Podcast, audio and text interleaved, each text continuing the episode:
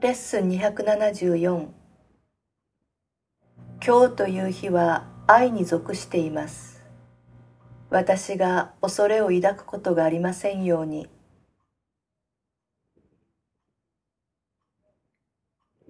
父よ今日私はすべてのものをあなたが想像されたままにしておきます。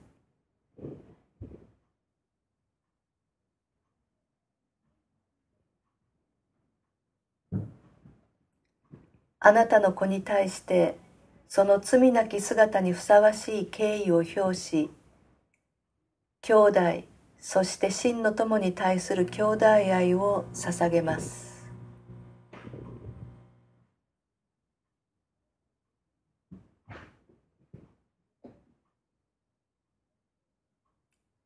これによって私は救い出されます。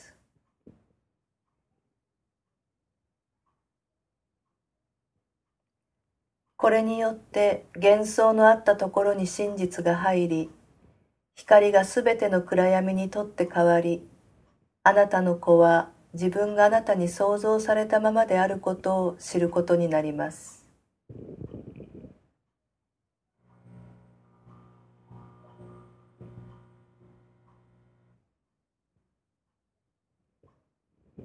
今日こそ我が父である神から特別な祝福がもたらされます。